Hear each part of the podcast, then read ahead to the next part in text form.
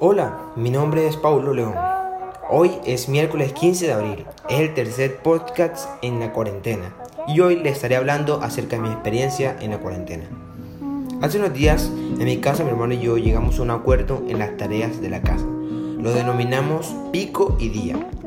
Esto trata de un día eh, a alguien le toca ayudar a nuestra madre en cualquier labor y el otro día le toca al otro.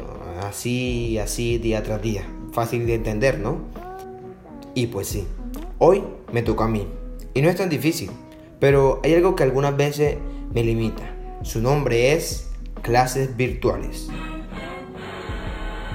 Sí, las clases virtuales. Es algo nuevo para mí. Lo único parecido a dar clases virtuales fue cuando estaba en el colegio y debía ver videos de matemáticas porque no entendía nada. Pero aquí no es lo mismo. Estas clases virtuales son de la universidad donde yo asisto. Para muchos es muy difícil aprender así. Pues también eso entra en mi caso. Pero, ¿qué somos nosotros sin el conocimiento? Nosotros somos seres humanos que cada día debemos aprender y con el conocimiento nos lleva a ser mejor persona cada día.